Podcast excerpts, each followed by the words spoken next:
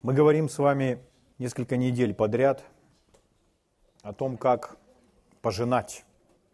И мы делаем ударение на наши жатвы, и особо мы делаем ударение на нашу финансовую жатву. Поэтому мы будем смотреть на места Писания, которые говорят о том, что Господь хотел бы, чтобы мы имели эти материальные блага, и чтобы мы их пожинали. Слава Богу. Конечно же, самая высочайшая цель – это жатва душ. Но, как мы говорили с вами в прошлый раз, Господь, Он предлагает нам множество уроков, чтобы мы пожинали все то, что мы с вами сеем, всевозможные блага. И Он говорит, что если мы с вами в неправильном богатстве не были верны, то есть в материальных, финансовых вещах, то кто доверит нам истинное? А истинное богатство – это и различные проявления духа, это и души. И для того, чтобы действительно иметь такие великие жатвы в своей жизни, то нужно пожать все. Слава Богу. Давайте откроем два места Писания, прочитаем перед началом, а потом пойдем далее. Я бы хотел вам напомнить, вы открываете книгу притчи, 10 главу, а я просто процитирую вам из Бытие 8 главы, мы читали много раз. Там написано «Впредь во все дни земли, сеяние и жатва, холод и зной, лето и зима, день и ночь не прекратятся». Позвольте я еще раз вам замечу, во все дни земли, то есть пока есть земля, сказано не прекратится, то есть не перестанет быть, существовать. Что?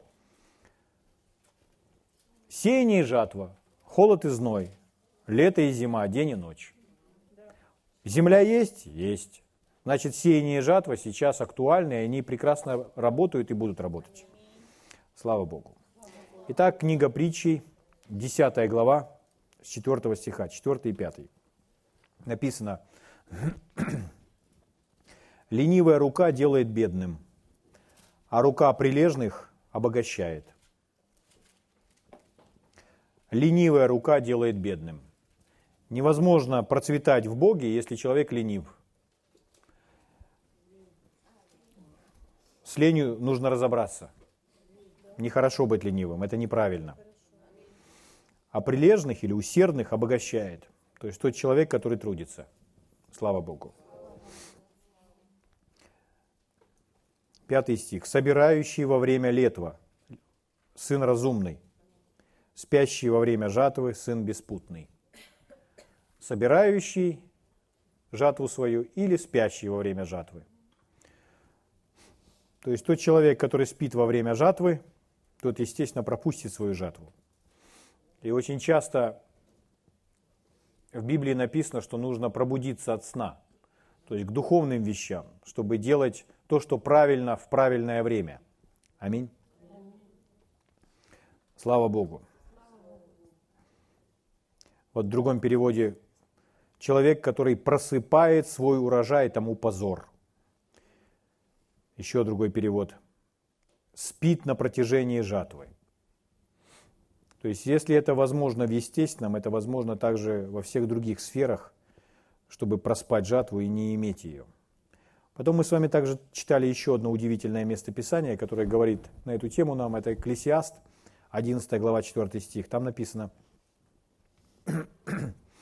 кто наблюдает ветер, тому не сеять, и кто смотрит на облака, тому не жать. Здесь еще одна проблема. То есть сказано, что во время жатвы можно проспать. То есть если лежать на диване во время жатвы, не, идти, не пойти на жатву, то можно ее потерять. А здесь также говорится, что если смотреть на различные обстоятельства, которые не благоприятствуют, разные негативные обстоятельства, то можно так и никогда и не принять решение делать правильные вещи. Поэтому здесь сказано, кто наблюдает ветер, тому не сеять. То есть так можно и не посеять. То есть люди ждут, когда будет немножко легче в моих, в моих финансовых вопросах, чтобы я начал давать или участвовать своими финансами там, в какой-то Божьей работе. Но если так ждать этого благо, благоприятных этих условий, то может складываться такое впечатление, что они никогда не наступают. Всегда будет что-то, что мешает. В меньшей или в большей степени. Поэтому нужно делать то, что правильно. Наоборот, нужно сеять как раз, когда все противоречит тому, казалось бы, что ситуация совсем неблагоприятная. Но через сеяние семян можно вывести себя из трудных обстоятельств или кризиса. Но то же самое с жатвой. Здесь написано, кто смотрит на облака, тому не жать. То есть, если человек думает, ну, не может быть, чтобы сейчас был урожай, это очень неблагоприятная обстановка, ситуация. Или в экономике сложились такие условия, что неблагоприятная сейчас обстановка. Но не стоит на это смотреть. Мы с вами говорили, что господин жатвы, он знает, где наша жатва и когда. Поэтому мы повинуемся ему, и мы следуем за Его Духом, чтобы знать, когда и где пожинать. И Иисус говорил ученикам, что они смотрят на Нивы и думают, Нивы еще не созрели к жатве. А Иисус призывает их поднять свои глаза, открыть свои глаза, посмотреть на эти Нивы и увидеть, что они уже созрели. То есть на самом деле Иисус говорит, что они не распознают времени жатвы – и поэтому они ничего не делают. А Иисус, Он распознает время жатвы. Поэтому знать, когда наша жатва, особенно наша невидимая жатва для естественных глаз, можно только от Бога. Слава Богу. Благ Господь. Итак, позвольте для вас подчеркнуть еще раз следующее. Что делает Бог в отношении закона сеяния и жатвы?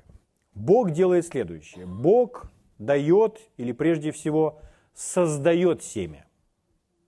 То, что существует семя, ну, например, какое-то растение. Растение выросло, потом бросило там какой-то цвет, какой-то бутончик завязался, в этом бутончике там семена какого-нибудь там лука или укропа или еще чего-то. И мы обеспечены с вами семенами. Откуда берется семя? Семя создал Бог. Семенем нас обеспечивает Бог. И Библия говорит нам, что Бог дает семя сеющему. Иногда люди, получая семя, они его съедают.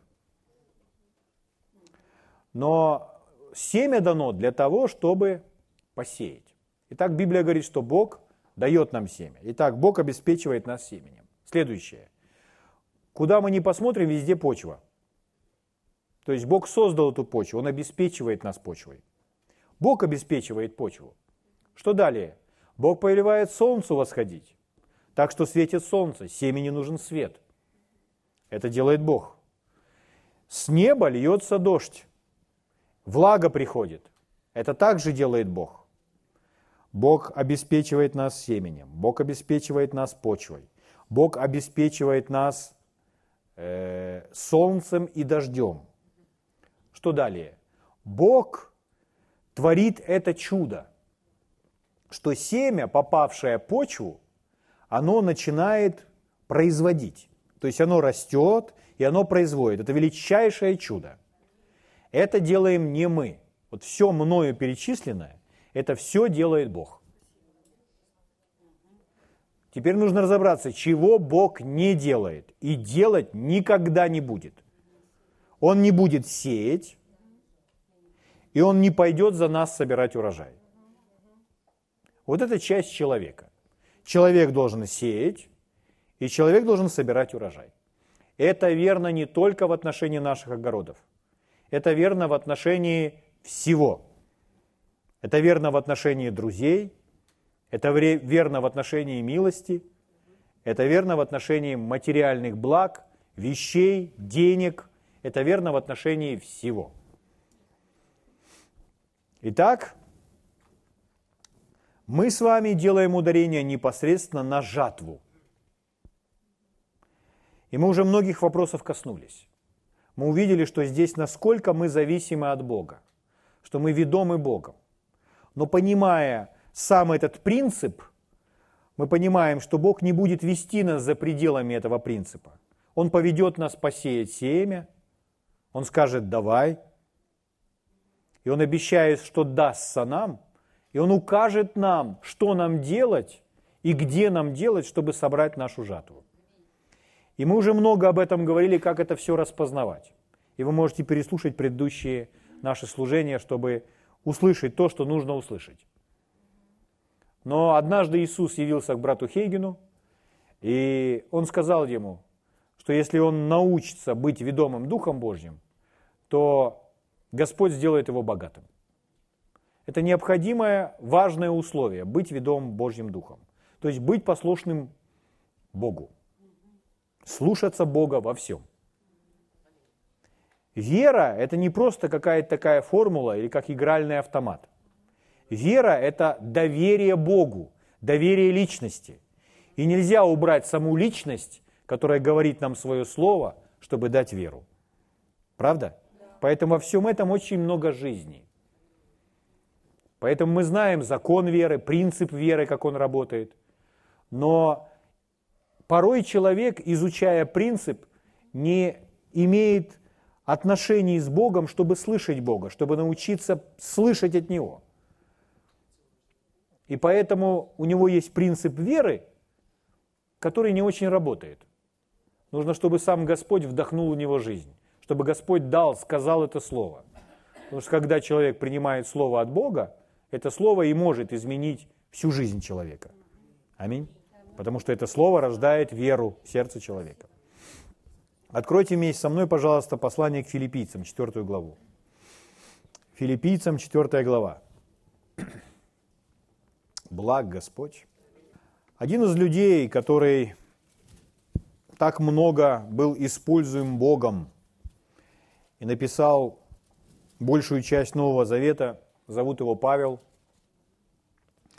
Он написал это послание филиппийцам 4.14. Читаю вам. Вот он говорит, впрочем, вы хорошо поступили, приняв участие в моей скорби. В чьей скорби? Ну, в моей, в Павловой скорби. Письмо написано филиппийцам – это он обращается к ним. И он говорит, вы хорошо поступили или хорошо сделали, вы сделали правильно. Вы сделали правильно, церковь филиппийская, когда приняли участие в моей скорби. Ну, слово «скорбь», которое здесь, оно может быть также иметь другое значение в недостатке. Недостаток. То есть, что вы поучаствовали в моей жизни так, что восполнили этот недостаток мой. Вы сделали это правильно. Вы слышите? 15 стих. Вы знаете, филиппийцы, что в начале благовествования, когда я вышел из Македонии, ни одна церковь не оказала мне участия подаянием и принятием, кроме вас одних. Апостол Павел, он служил во многих местах в разных городах, в разных местностях, в разных церквях служил и начинал церкви. Но, ну и в разных церквях в данном случае здесь. Но смотрите, здесь сказано, что ни одна церковь не участвовала в его нужде, в его скорби, кроме одной этой. Только филиппийцы это сделали. Почему так? Ну, другие люди просто не были послушны Богу. Они просто э, не, не подчинились Его Духу. Они не слышали от Него. Не потому, чтобы Бог им этого не говорил. Обычно Бог говорит, говорит многим. Но некоторые не слышат, а некоторые слышат и не повинуются. Но что касалось церкви Филипп, филиппийской, филиппийцы, они услышали от Бога, и они сделали это. Только одни они – поддержали апостола Павла. Они Павлу дали свою финансовую материальную поддержку. 16 стих. Вы в Фессалонику и раз, и два, то есть это было неоднократно, то есть это продолжалось с течением какого-то времени, и раз, и два присылали мне на нужду. Ну, мы с вами сказали, недостаток, нужда, скорбь. Это то, от чего Господь нас избавляет. Следующий стих. «Говорю это не потому, чтобы я искал даяние». То есть смотрите, как много он сказал, сосредотачиваясь на том, что они это сделали. И он говорит, и вся моя цель, почему все я это вам сообщаю, не потому что я ищу даяние, и я хочу получить это от вас, и хочу больше. Нет. А какова его цель? Не потому, чтобы я искал даяние, но ищу плода, умножающегося в пользу вашу. То есть я заинтересован в том, чтобы у вас было благо, у вас была польза от этого всего.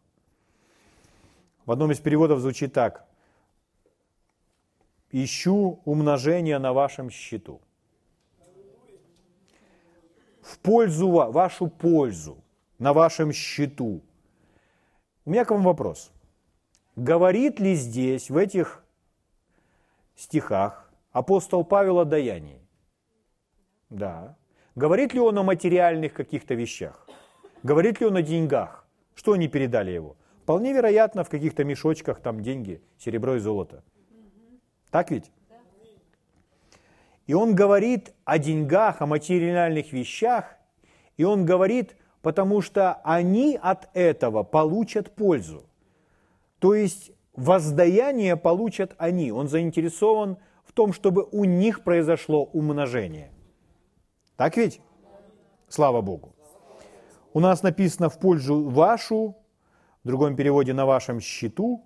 Ну, когда используем это слово счет, то мы понимаем, что говорить о том, что это счет, какой счет?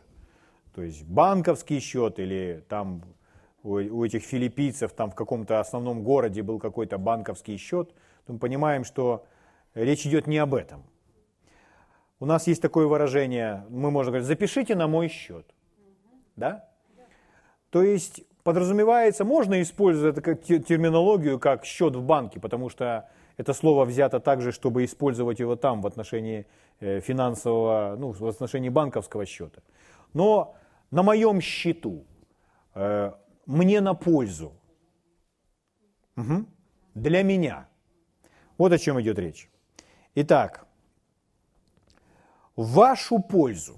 То есть у вас где-то будет накапливаться, на вашем счету будет где-то накапливаться, умножаться. В вашем хранилище будет умножаться. О чем говорит апостол Павел?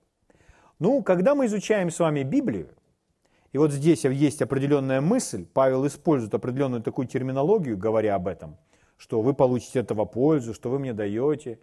Мы понимаем, что мы можем встретить ту же самую мысль, мы можем увидеть ту же самую картину, читая другие места Писания, и другие места Писания не покажут нам это более шире, что мы поняли, о чем идет речь. Когда мы на своем счету или э, в нашу пользу накапливается что-то в результате того, что мы поучаствовали в служении Павла. Где нам найти эти места Писания, которые подскажут, подскажут нам больше. Давайте посмотрим, о чем говорил Господь Иисус. Давайте вместе откроем Евангелие от Матфея, шестую главу. Очень известное учение Иисуса Христа. Матфей, шестая глава. С 19 стиха читаю вам. Вот говорит сам Иисус, это его учение. Если бы сегодня он был с нами, он бы говорил то же самое. Скажите, учение Иисуса здесь произнесенное им вот уже две тысячи лет как? Скажите, оно на сегодняшний день остается актуальным? Оно сегодня такое же истинное, как и тогда? Скажите, оно сегодня так же работает, как и тогда? Скажите, сегодня его нужно исполнять так же, как и тогда? И вот и Иисус обращается к тем людям, а следовательно и к нам с вами – и говорит следующее, 6 глава, 19 стих. «Не собирайте себе сокровищ на земле». Не собирайте себе сокровищ на земле. Почему? Где моль и ржа истребляют, и где воры подкапывают и крадут. О чем говорит Иисус? Собирать сокровища или накапливать, или копить. Нам всем это понятно. Человек думает, о, так это нельзя, нельзя что? Нельзя, если я отложил там сколько-то гривен, это нельзя. Иисус говорит о том, что нельзя. Иисус говорит, почему не стоит этого делать. Он говорит, где моль и ржа истребляют, и где воры подкапывают и крадут. То есть, когда мы с вами что-то пытаемся сберечь здесь, на земле, с каждым днем, если это, к примеру, деньги, с каждым днем то, что мы пытаемся сберечь и сохранить, теряет свою ценность. Человек говорит, а я положу в банк под проценты. Ну, все равно банк там так накрутит, что банк все равно будет иметь на вас, э, в общем. Угу. То есть все равно человек теряет. А человек говорит, ага, а я буду сберегать в золоте, которое становится только дороже. Ну, вы, конечно, молодец, если собираетесь хранить и накапливать это в золоте, но может случиться другая ситуация. Придет вор и украдет у вас все золото, и вы лишитесь своего золота. Вот о чем здесь говорит Иисус. То есть Иисус говорит о любом собирании, накапливании на земле. Угу, любое. То есть нельзя дать стопроцентной гарантии, что на земле это можно сберечь или сохранить, чтобы это не потеряло своей ценности, чтобы это мы просто сами не потеряли, или чтобы это у нас кто-то не украл, если обвел нас вокруг пальца. Поэтому о чем говорит Иисус? Иисус говорит, не собирайте себе сокровищ на земле, где моли ржа истребляют, и где воры подкапывают и крадут. Вы скажете, а под водительством Духа Святого можно вкладывать деньги? Под водительством Духа Святого вообще все нужно делать. Слава Богу. Угу. Но, когда вы собираете, вот Иисус сказал, как не собирать.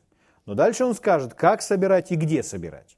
Когда мы собираем согласно учению Иисуса, то это никогда не утратит своей стоимости. Это не станет дешевле, ну, ни на грамм. Оно постоянно остается ценным, если мы сохраняем так, как учит Иисус. Следующее. Мы никогда этого не потеряем, ну, если обратно этому стиху говорить. И у нас это никто никогда не украдет, потому что там безопасно, если собирать так, как учит Иисус. Итак, как учит Иисус собирать? Вот следующий стих, 20. «Но собирайте себе сокровища на небе». Прочитав два эти стиха, все очень просто. Можно не зацикливаться на том, что он перечисляет там, э, что украдут, или там инфляция, или ржа, или потеряешь а какие основные ключевые повеления, которые он дает в одном стихе и в другом. В одном стихе он говорит, на земле не собирайте, на небе собирайте. Там не собирайте, там собирайте. На земле нет, на небе да. Вот о чем говорит Иисус. Скажите, вы верите, что Иисус он вообще знал, о чем он говорил. Мы можем с вами верить Иисусу? Скажите, эти слова, которые говорит Иисус, еще раз спрашиваю, вот сейчас, в нынешнее время, они актуальны? Нам нужно прислушиваться к словам Иисуса. Скажите, Он здесь нам может подсказать какое-то ценное, секретное какой-то секретный способ, как чудесным образом сберечь, сохранить свое сокровище, свое богатство. Разве не об этом он говорит? Об этом. Итак, но собирайте себе сокровища на небе, где ни моль, ни ржа не истребляют, и где воры не подкапывают и не крадут. То есть, о чем говорит Иисус? Иисус говорит о месте – о месте. Где нужно собирать, складывать свое сокровище. То есть Иисус говорит, на небе есть такое неприкосновенное место, где никуда не достанет ни один вор.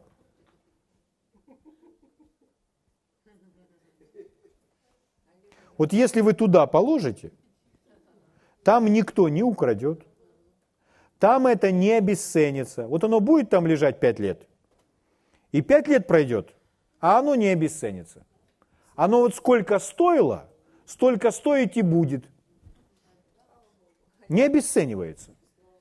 То есть хорошее такое секретное место, такой сейф, банковская ячейка, сундук, мешок, чулок, как хотите называйте, но на небе. Аминь. Вот о чем говорит Иисус. Я вам еще раз прочитаю. Иисус говорит, собирайте себе сокровища на небе.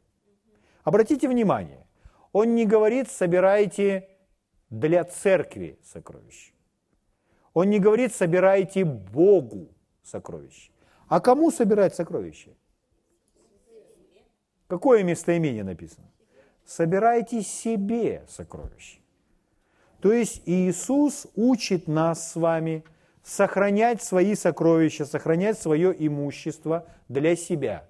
Иными словами, Он говорит, слушайте, сделайте кое-что для себя. Сохраните, сберегите для себя некоторое сокровище. И я вам скажу как. Туда ни один вор не доберется, и оно там не обесценится, и вы никогда не потеряете. Ключ не потеряете, и номер не забудете от. Вы слышите? Собирайте себе сокровища. Сделайте что-то для себя. Угу. Вот у меня вопрос. Скажите, это возможно? Ну, раз Иисус об этом говорит, это возможно. Я почему-то не, не вижу большой вашей радости. Это возможно собирать для себя на небе. Это возможно. Это возможно. Это возможно.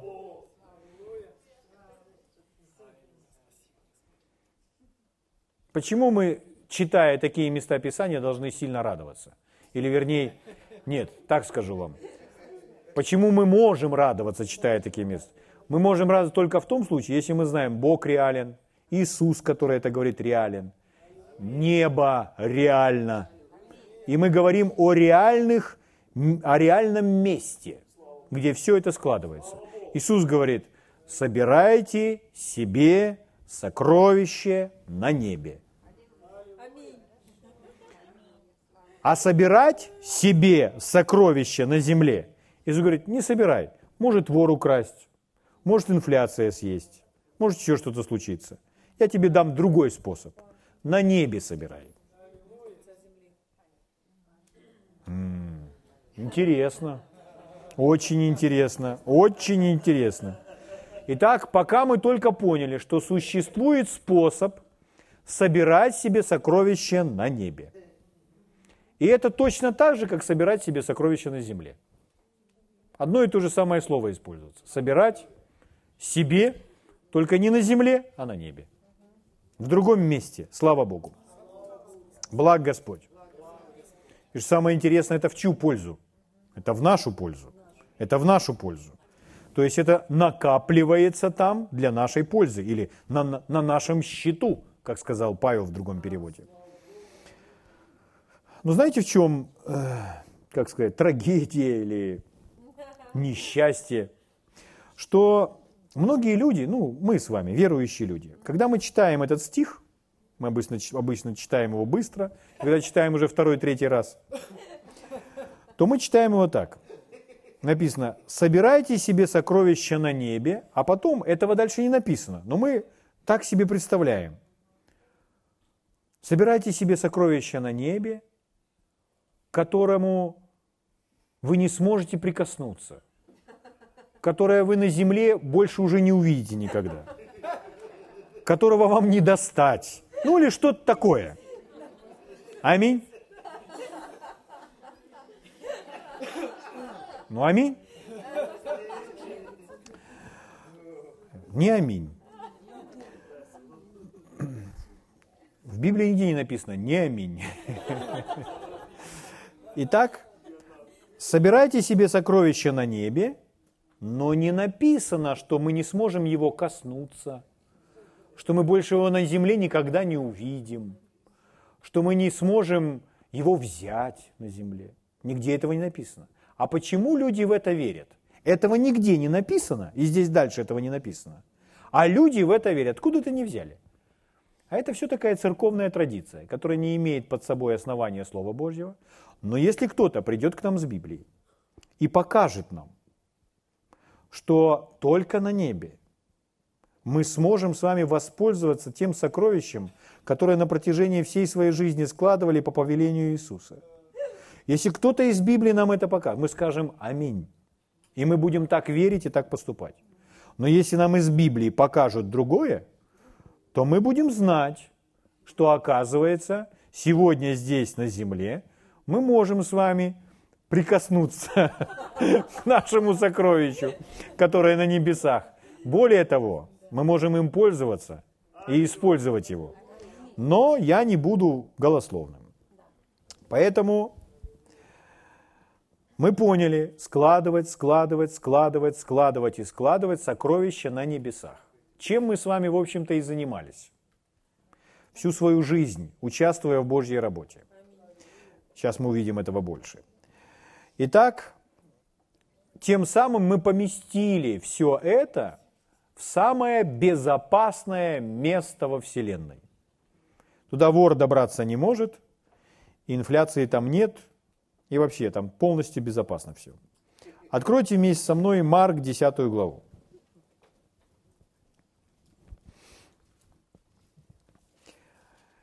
В Марка в 10 главе есть история об одном человеке, об одном управителе, молодом парне, богатом.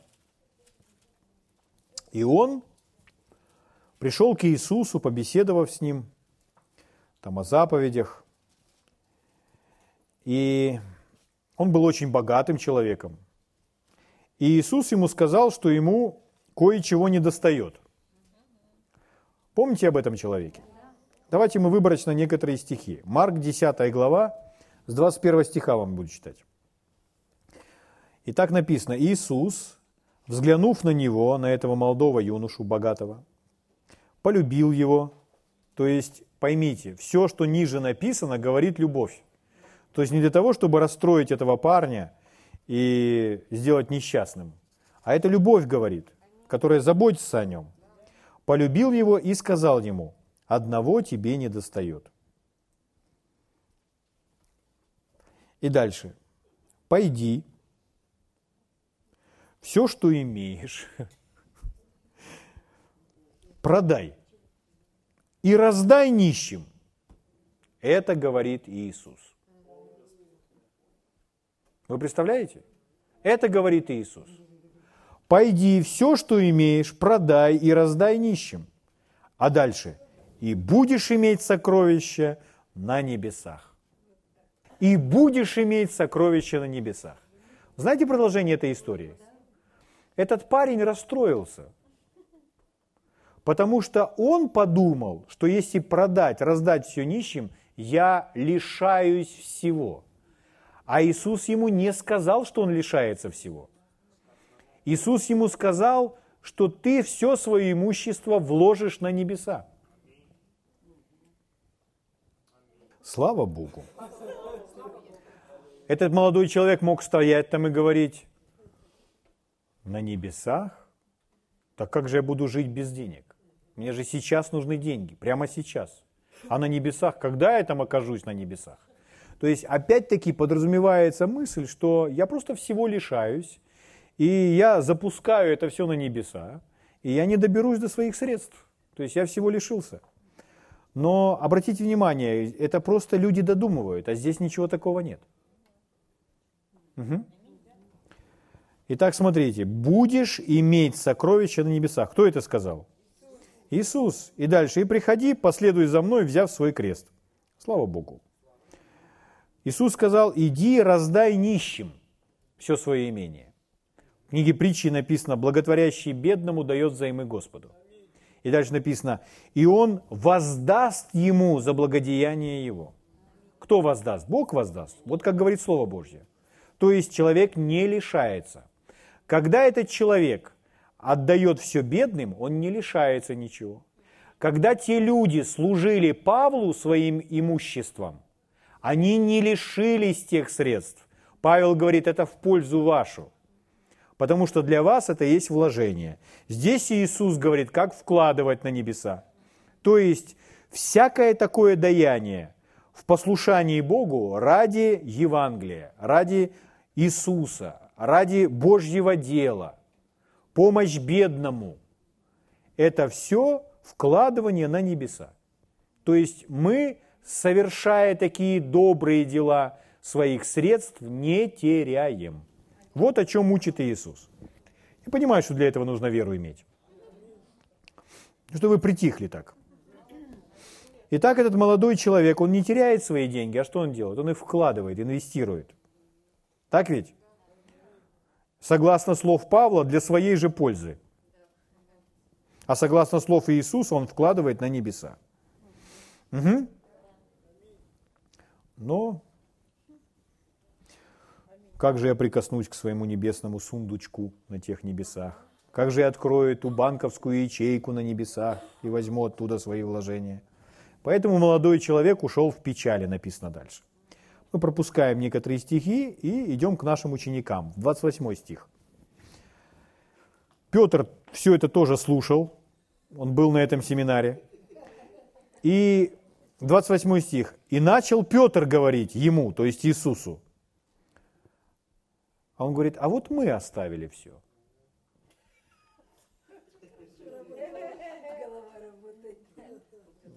Можно сказать, еврей вопрос задает, да.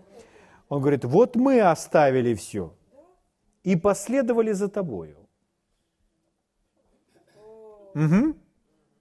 Они действительно оставили все. Они оставили свои дома. Ну, не в том смысле, чтобы они свои дома продали, но если они месяц ходят где-то с Иисусом, то они месяц не находятся дома. В каком-то смысле они оставили свой домашний комфорт, то есть они его посеяли. Что касается там жены, жен, жена тоже дома осталась, у того же Петра с тещей. Э, если говорить о бизнесе, то бизнес тоже дома остался, но бизнес Петр оставил вообще навсегда. То есть он больше к своей рыбалке, к лодке, к сетям больше не вернется. То есть он это оставил. Поэтому здесь они говорят, а мы действительно все оставили и последовали за тобой. Мы за тобой ходим, и учимся быть ловцами человеков. И вот говорит, мы оставили все. Иисус. А вот мы оставили все и последовали за тобой. 29 стих. И Иисус сказал в ответ. Слава Богу. Когда Иисус говорит в ответ, то мы понимаем, это Слово Божье. Когда мы читаем в Библии, что говорят разные люди, мы понимаем, не все люди говорят истину в Библии. Есть люди, которые говорят что-то, и они ошибаются. Потом другой человек их исправляет. Очень часто ученики говорят что-то, а Иисус говорит, что это не так. И Он их исправляет. Некоторые их слова вообще были глупыми. Правда?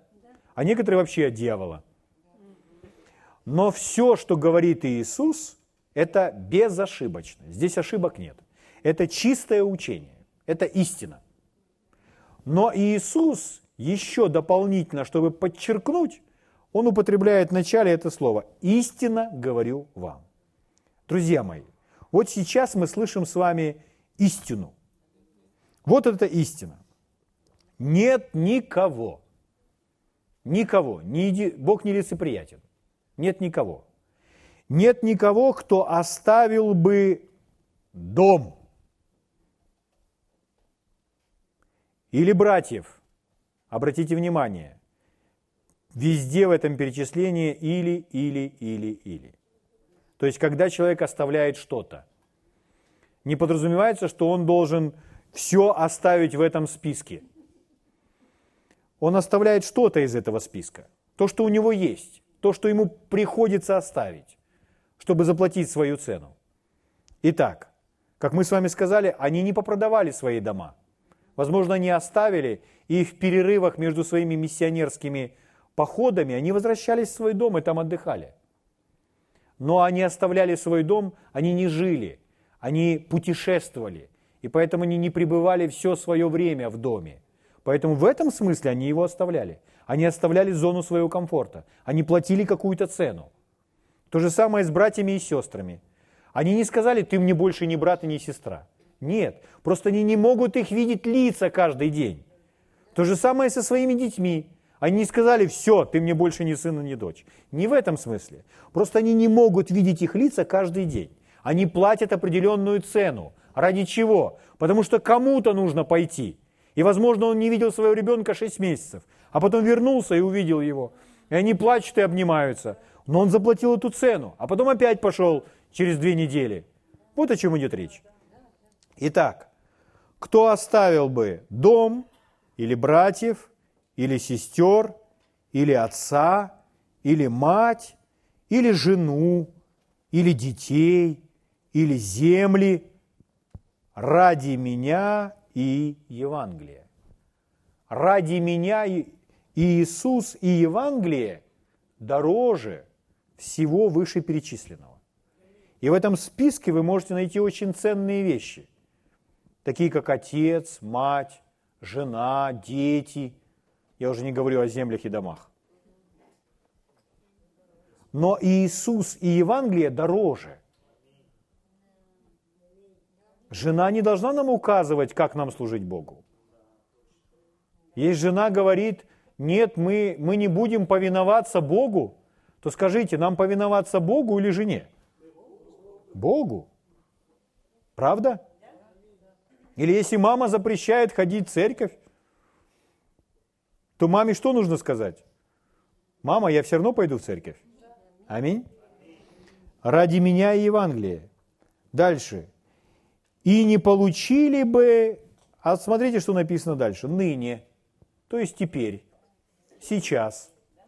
Дальше, во время сие, он еще уточняет нам, и не получили бы ныне, сейчас, в это время, возведите очи ваши и посмотрите на нивы, они уже побелели. Вы говорите, жатву собираетесь ждать? Или вкладывали, вкладывали на небеса, получим только на небесах? Иисус говорит, сейчас, во время сие, среди гонений. Это так, чтобы в очередной раз улыбнуться. Среди гонений. Дальше. Во сто крат более во сто крат более. Ну и, конечно, злые языки скажут, когда написано «получите во сто крат более». Это все о разных духовных благословениях, о разных нематериальных благах и вещах. Ага, сейчас. Читайте дальше следующее слово. Во сто крат более. Чего? Сразу же, домов. Слава Богу домов. Это значит, что если я свой дом оставил, то значит что, у меня теперь не будет дома? Да нет же. Возможно, что дом появится в каждой стране. Ну так ведь? Согласно слов Иисуса. Вы скажете, на небе меня ждет дом. Но Иисус же сказал, ныне, во время сие – среди гонений 100 домов. Дальше. Ну хорошо, не 180. Дальше. Домов и братьев, и сестер. Смотрите, это же так реально, правда? И братьев, и сестер, и отцов, и матерей, и детей. Дальше, и земель. Поймите, это не небеса. Земли – это не небеса. И земель а в веке грядущем жизни вечной. Слава Богу! Аллилуйя! Благ Господь!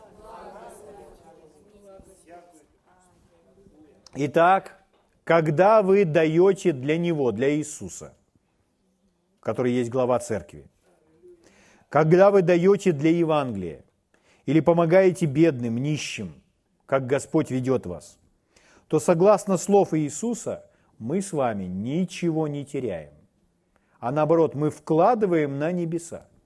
Если мы это оставляем, если мы это даем, то Иисус говорит сейчас, в это время, получите во сто крат более.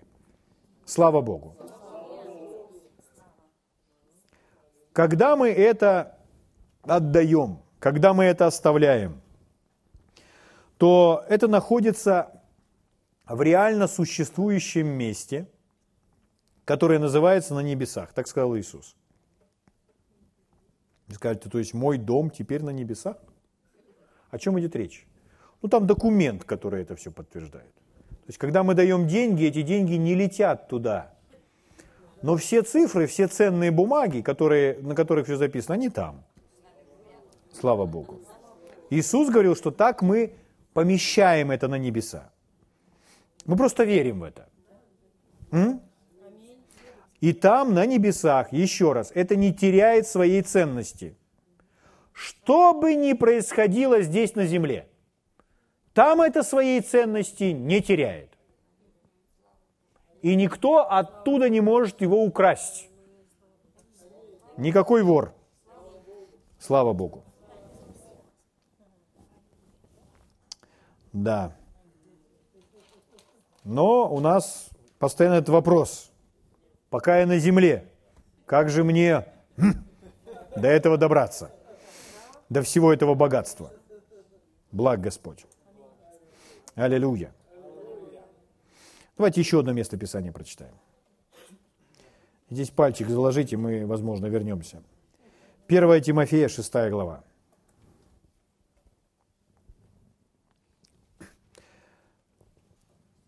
Что мы сейчас с собой делаем? Мы читаем эти места Писания, чтобы все наши вложения и все наши урожаи стали для нас реальными. Чтобы мы не думали, что мы ничего не имеем, а чтобы мы увидели себя людьми, имеющими, людьми, которые вкладывали, и мы ничего не потеряли. Вот во что нам сейчас нужно верить. Чтобы мы знали, что у нас есть, и наша задача научиться взять. Сейчас мы этому научимся. Итак, 1 Тимофея 6.12. «Подвязайся добрым подвигом веры». В другом переводе «сражайся добрым подвигом веры». И дальше. «Держись вечной жизни». Держись вечной жизни. Вот сам термин «держись вечной жизни». Что значит держаться вечной жизни? Сказано «держись». Вечную жизнь имеешь? Имею. Держись за нее. Что значит за нее держаться? За вечную жизнь. Вечная жизнь – это не то, чем мы с вами начнем жить, когда будем на небесах. Некоторые так себе это представляют. Вечная жизнь – это по своей природе, по своему качеству иная жизнь, которую мы приняли в момент рождения свыше. То есть мы все обладаем вечной жизнью уже с момента рождения свыше. Наш дух уже ее в себе носит, он ее обрел. Когда мы держимся за эту вечную жизнь, перед этим он сказал, сражайся добрым подвигом веры, держась вечной жизни. То есть сражаться в вере и держаться в вечной жизни – это связано. Почему? Что значит сражаться в вере? А это значит не смотреть на видимое, а ходить верой.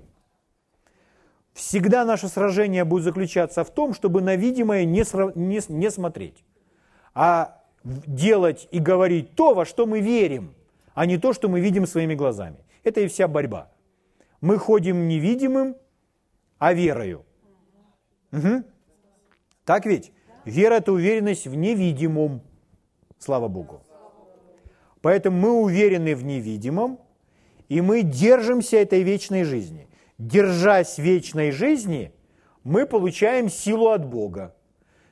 Мы получаем укрепление от Бога. Держась вечной жизни, мы получаем исцеление.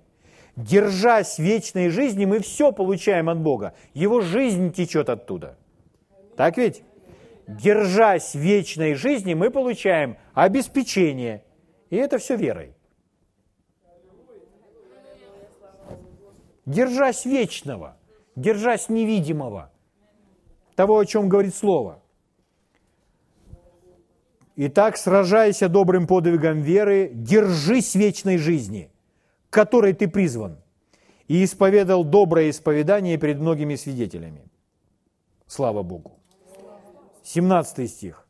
«Богатых в настоящем веке увещевай, чтобы они невысоко думали о себе и уповали не на богатство неверное, это то, что было с тем юношей, с тем парнем.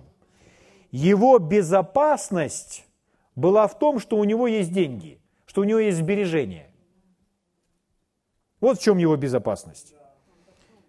Так он думал, да, и это была его в этом безопасность, но эта безопасность не могла его поддержать, она не всесильная. Итак, здесь нам сказано, чтобы люди, имеющие деньги, уповали не на богатство неверное, но на Бога живого, дающего нам все обильно для наслаждения. Чтобы они, смотрите, о чем он заговорил, люди, которые держатся за это, как тот юноша, и не отпускает, а он говорит, чтобы они благодетельствовали, богатели добрыми делами, чтобы они отпускали это, чтобы они давали. Так ведь? Были щедрыми и общительными, не закрывались от людей, а наоборот, были открыты к людям и были щедры, давая, раздавая. Тем самым делая что? собирая, опять написано кому? Себе. Собирая себе сокровище, доброе основание для будущего. В другом переводе, доброе основание для приходящих времен. Или доброе основание, чтобы выстоять в будущие времена. Чтобы достигнуть, нет в оригинале этого слова достигнуть, то же самое слово «держаться». Чтобы держаться или ухватиться, ну, держаться вечной жизни, или держась вечной жизни. Все это возможно сделать, держась вечной жизни. Когда человек держится вечной жизни, жизнь Божья во мне, Бог во мне, это его укрепляет. Когда человек держится вечной жизни, Бог во мне, великий целитель во мне, это его исцеляет. И когда он знает, Бог со мной, который способен обеспечить меня обильно для наслаждения, я уповаю на Бога, держась вечной жизни, человек может выполнить то, что здесь выше написано. То есть готовить для себя это основание для трудных времен своей жизни, собирая себе сокровища на небесах, себе. Угу. Слава Богу. Аллилуйя. Благ Господь. Итак, я возвращаюсь в Марка, 10 главу. Иисус сказал следующее. Вот еще раз эти два стиха, 29 и 30. «Истинно говорю вам, нет никого, кто оставил бы дом или братьев, или сестер, или отца, или мать, или жену, или детей, или земли ради меня и Евангелия, и не получил бы ныне во время сие среди гонений во сто крат более домов и братьев, и сестер, и отцов, и матерей, и детей, и земель, а в веке грядущем жизни вечной. Смотрите, он говорит и о том, что ныне, и о веке грядущем. И вы зададите вопрос, так когда мы это получаем? А мы получаем и тогда, и тогда. И сейчас, и в грядущем веке. Это наше. Это все нам принадлежит. Начиная с этого же самого момента. Слава Богу. Аллилуйя. Благ Господь. Итак, мы всем этим обладаем, это все наше. Мы все богатейшие люди. Мы все навкладывали на небеса, так что у нас там уже... Аллилуйя. Никто ничего не лишился, никто ничего не потерял, никто ни у кого ничего не украл, инфляция ни у кого ничего не съела. Мы повкладывали на самое удивительное, реальное, тайное, сокровенное место – мы не какие-то странные мечтатели, мы не, мы не занимаемся непонятно чем, мы основываемся на том, о чем учил Иисус. Поэтому если кто-то желает с этим не соглашаться, или спорить, или обвинять, то пускай разбирается с самим Иисусом. Потому что это учение Иисуса. Аминь. Так ведь? Теперь наша задача добраться до этого. Мы поняли, что ныне получить, ныне взять это все – Слава Богу. Если использовать эту параллель с банком, то представляете, если мы будем говорить так, то есть мы все, как происходит в банке, когда человек, ну это очень похоже, человек приходит, вкладывает, вкладывает, вкладывает, вкладывает, вкладывает, вкладывает, вкладывает, вкладывает, вкладывает, вкладывает, это оно там. И вот человек потом говорит, я вкладывал, вкладывал, вкладывал, вкладывал, вкладывал, вкладывал, и говорит, мне нужны деньги. А ему говорят, так и пойди и сними. Он говорит, я не верю. То, что я должен пойти и снять. Банк позаботится обо мне и принесет мне столько, сколько нужно.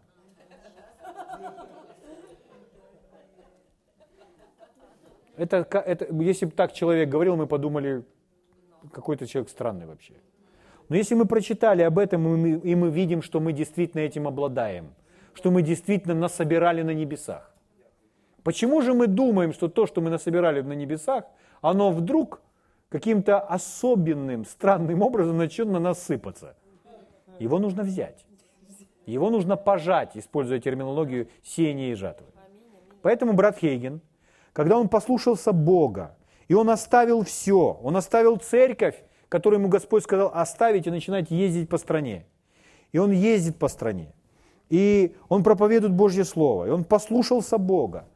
Но он пришел в такое жалкое финансовое состояние, что он упал на колени, был в посте несколько дней и говорил, Господь, Господь, мне очень тяжело, мне очень плохо. Я финансово просто под бочкой. Не на дне бочки, а под бочкой.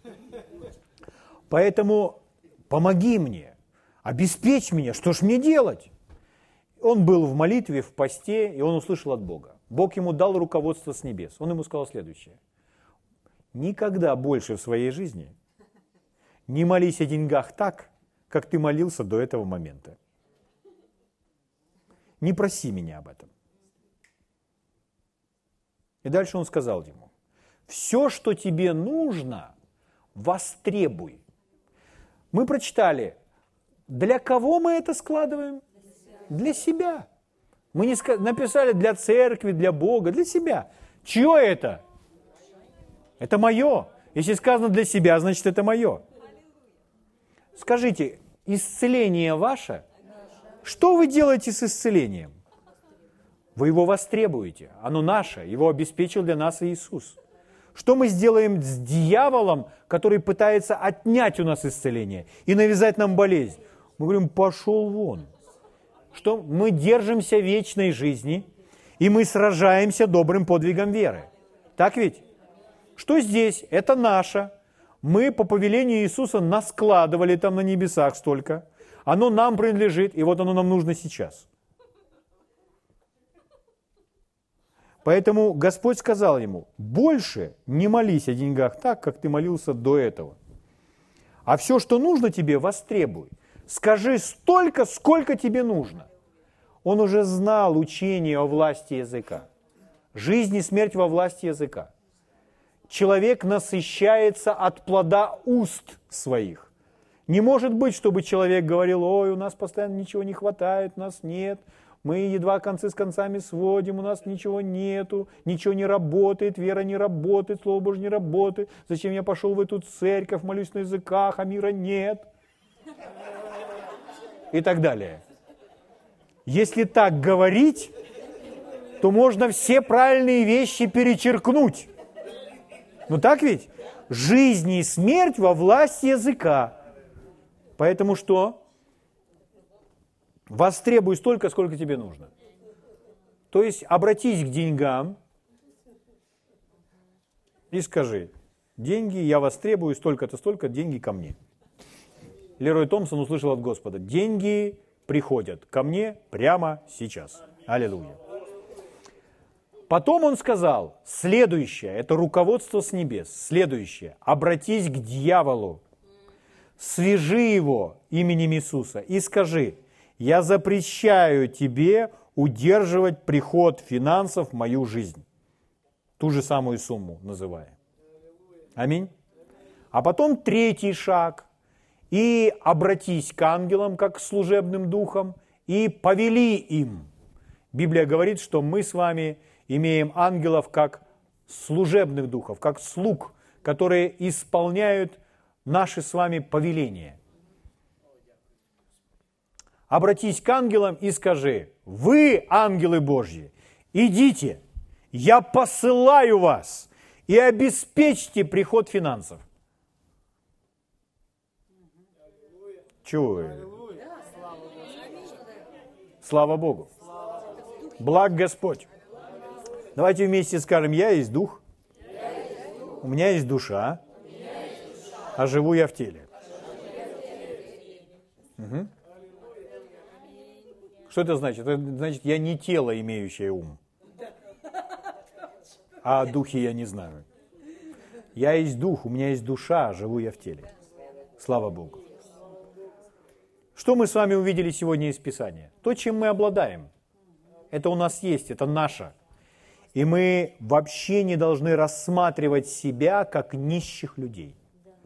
Мы не должны смотреть на свою жизнь как на человека, работающего где-то, имеющего карточку, и на ту карточку капает каждый месяц, и все. Это все, чем мы обладаем.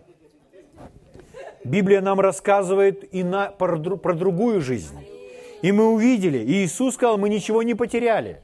Слава Богу. Благ Господь. Аминь. Поэтому Иисус говорил, давайте, и дастся вам. И чтобы мы с вами добродетельствовали и продолжали собирать себе сокровища на небесах. Поэтому ничто не пропало, ничто не потеряно, наоборот, все только умножается. Слава Богу. Благ Господь. Аллилуйя. И мы продолжим. Давайте встанем и поблагодарим Господа.